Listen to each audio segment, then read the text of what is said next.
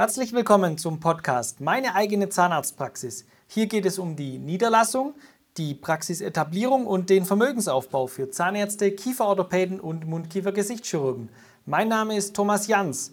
Sie hören den Ton aus meinem Online-Kurs Fit für die Existenzgründung. In diesem Baustein schauen wir uns den Weg in die eigene Praxis genauer an und überlegen, welche drei Eigenschaften der Praxisinhaber braucht. Viel Spaß!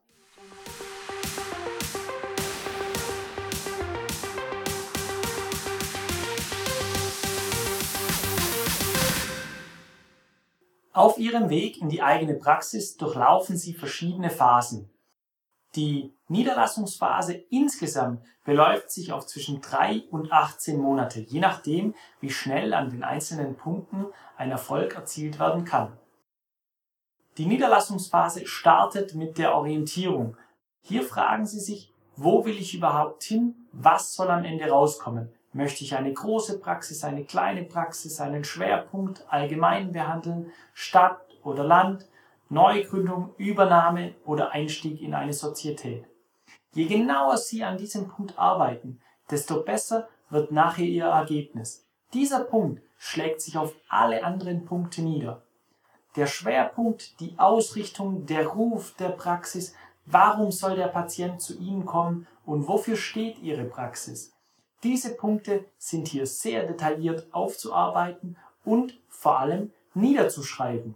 Diese Notizen führen Sie immer mit sich mit und ergänzen oder vervollständigen diese, sobald Ihnen eine Idee kommt. Manche legen das sogar neben sich beim Schlafen und wenn Sie in der Nacht aufwachen und denken, so soll meine Praxis sein, dann notieren Sie sich das zusätzlich noch auf Ihrer Liste.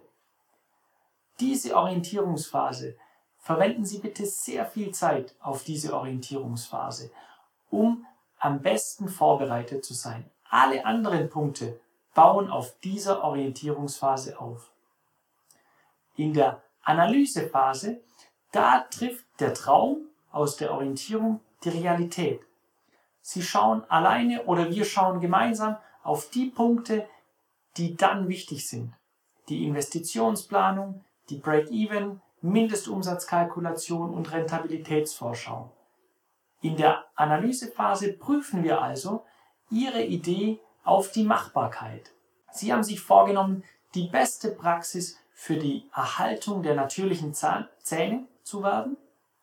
Dann muss in der Investitionsplanung das erforderliche Material dafür vorhanden sein. Sie brauchen vielleicht mehr Zimmer für die Prophylaxe, Sie brauchen andere Geräte für die Endodontie, Sie brauchen eine andere Marketingstrategie, Sie brauchen anders qualifizierte Mitarbeiter, wie wenn Sie sich auf das Thema Implantologie fokussieren. Hier haben Sie dann in der Investitionsplanung den Niederschlag aus Ihren Ideen aus der Orientierungsphase. Zusätzlich zur Investitionsplanung gilt es zu prüfen, welche Kosten erwartet werden bei Ihrem Vorhaben. Welche Mitarbeiter haben Sie, wenn Sie eine Übernahme machen, oder welche Mitarbeiter brauchen Sie langfristig? Diese Mitarbeiter setzen eine gewisse Qualifikation voraus oder Ihr Konzept setzt diese Qualifikation voraus und der Mitarbeiter möchte natürlich von Ihnen eine Entlohnung. Wie hoch liegt diese? Je Mitarbeiter gesamt im Monat. Wann brauchen Sie welche Mitarbeiter? Bei einer Neugründung müssen Sie sicherlich nicht gleich mit fünf Mitarbeitern starten, sondern Sie starten vielleicht erstmal mit zweieinhalb Mitarbeitern und bauen dann nach und nach aus. Bei welchem Umsatz soll welcher Mitarbeiter dazukommen, dass Sie nicht überlastet sind, sondern trotzdem noch die Prozesse sinnvoll organisiert bekommen. Aus dieser Kostenaufstellung, die alle Kosten beinhaltet, die die Praxis betreffen, plus zusätzlich Ihren Unternehmerlohn und die Tilgung der Praxisverbindlichkeiten aus der Investitionsplanung ergibt sich dann Ihr Mindestumsatz. Und mit diesem Mindestumsatz können wir den Break-Even, also ab wann lohnt sich Ihre Praxis, berechnen. Ebenfalls in Verbindung mit dem Standort und dem Potenzial an dem Standort oder der übernommenen Patienten ergibt sich eine Rentabilitätsvorschau. Also wie entwickelt sich Ihre Praxis Wahrscheinlich. Sie haben dann mehrere Punkte. Welchen Umsatz müssen Sie mindestens machen? Wie entwickelt sich Ihre Praxis voraussichtlich? und welche Investitionen sind notwendig, damit Sie Ihre Praxis so entwickeln können. In diesem Zusammenspiel ergibt sich dann eine sehr simple Aussage. Macht Ihr Vorhaben Sinn oder macht Ihr Vorhaben keinen Sinn? Und wie viel bleibt unterm Strich für Sie übrig? Wie viel Einsatz müssen Sie bringen? Wie viel Zeiteinsatz? Wie viel Investitionsaufwand? Wie viel emotionalen Einsatz? Handelt es sich um einen Aufbau, eine Fortführung oder eine Neugründung? Oder steigen Sie eventuell nur in die Sozietät ein? All dies wirkt sich auf die Anlaufphase aus und Sie können dann in Zahlen besser planen. Steht nun Ihr Traum fest und haben wir die Eckpunkte für die Umsetzung, dann geht es in die Standortsuche. Hier gilt es vor allem die Makroanalyse zu betrachten. Also wo können Sie Ihren Traum am wahrscheinlichsten sinnvoll umsetzen? Vielleicht sind Sie auch beschränkt, weil Ihr Partner in dieser Region seine Arbeitsstelle hat oder Sie dort verwurzelt sind. Dann müsste natürlich an diesem Makrostandort die, der beste Mikrostandort ausgewählt werden. Nun schauen wir, gibt es eine Praxis zur Übernahme oder müssen Sie neu gründen? Können Sie vielleicht einsteigen in eine Sozietät, wenn es hier aktuell ein Angebot gibt? Nach der Standortauswahl gilt es noch das passende Objekt zu suchen. Also entweder die Praxis, die Sie übernehmen, oder Räumlichkeiten, in welchen Sie Ihre Praxis gründen können. Natürlich hängt bei der Praxis, die Sie übernehmen, auch die Räumlichkeit mit dran. Und hier gilt es zu prüfen, ob die Machbarkeit Ihres Vorhabens vorhanden ist. Gibt es genügend Raum für Sterilisation? Gibt es genügend Behandlungszimmer? Gibt es eventuell Erweiterungsmöglichkeiten? Müssen Sie später umziehen? Wie ist die Miete? Wie sind die Gegebenheiten mit dem Vermieter?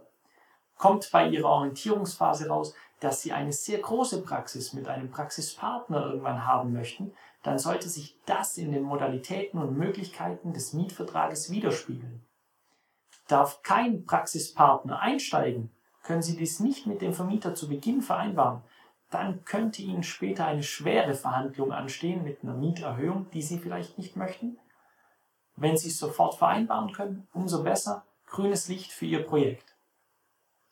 Nach dieser Phase, also nach der Objektbewertungsphase, dann liegen alle Fakten auf dem Tisch. Wir haben nun die, die Kalkulation der Rentabilitätsvorschau, wir haben die Investitionsplanung, wir kennen die Eckdaten des Gebäudes und des Mietvertrages. Wir können also sagen, jetzt können wir parallel und sinnvoll rechnen. Natürlich springen wir immer wieder zurück in die Analysephase, wenn sich Neuigkeiten ergeben, zum Beispiel die Miete steigt durch den Mieterwechsel von Ihrem Vorgänger auf Sie um einen Euro pro Quadratmeter, dann schlägt sich das natürlich wieder in Ihrer Analysephase nieder und wir prüfen, macht es dann trotzdem noch alles Sinn. Oder wir finden eine sehr schlechte Mitarbeiterstruktur vor und Sie müssen erst viel Geld in Qualifizierung stecken oder die Mitarbeiter sind gefühlt überbezahlt. Dann schlägt sich das wieder auf Ihren Mindestumsatz und Ihre Rentabilitätsvorschau nieder. Nach allen diesen Punkten geht es dann in die Planungsphase. Nun gilt es einen Anschluss Plan zu erstellen, gilt es die Bankgespräche zu führen, das Marketing nochmal genau aufzusetzen, die Finanzierung zu planen, die Versicherungen zu planen. Aber erst an diesem Punkt oder wenn wir bei diesem Punkt angekommen sind, dann steht davor schon fest, wir machen das Projekt. Alle Punkte sind auf grün oder auf orange und können nach grün über eine gewisse Zeit hin optimiert werden. In der Planungsphase ist also die Entscheidung schon gefallen, machen oder nicht machen. Und jetzt gilt es nochmal im Detail zu prüfen, wie wird es jetzt genau durchgeführt. Im nächsten Punkt kommt dann die Realisierungsphase. Hier wird alles, was Sie davor geplant haben, umgesetzt. Wir führen das Bandgespräch. Die, die Planer fangen an, die Bauarbeiten beginnen und, und, und. Und als allerletztes kommt dann die Startphase. Und in der Startphase gilt es dann, Gas zu geben, aber nicht nur als Behandler Gas zu geben. Es warten noch zwei weitere Aufgaben auf Sie, die Sie zusätzlich erledigen müssen als Inhaber Ihrer Praxis. Auf dem Weg in Ihre eigene Praxis stehen Sie vor einer großen Herausforderung, wenn nicht vor der größten beruflichen Herausforderung. Diese gilt es gut zu planen. Und es gibt Momente, in denen Sie sich fragen, warum habe ich das gemacht? Diese Momente treten vor, aber auch vor allem nach der Niederlassung ein. Sie fragen sich, ach, wäre ich doch lieber angestellt geblieben, jetzt habe ich den ganzen Ärger und die ganze Verantwortung. Und hier ist es wichtig zu wissen, warum Sie sich in die Selbstständigkeit begeben haben. Hier gibt es Gründe, die sind weg von und hinzu. Weg von Gründe sind zum Beispiel, ich will weg von dem Chef, von dem Behandlungskonzept, von dieser Praxis, von diesem Standort, von den Mitarbeitern und, und, und. Und es gibt Gründe, die bewegen sich hinzu. Ich will mich selbstständig machen, ich will gestalten, ich will Verantwortung übernehmen, ich will mein Behandlungskonzept durchsetzen, ich will es so machen, wie ich will, ich will nicht beschränkt sein in irgendwas. Ich will hinzu, ich will gestalten.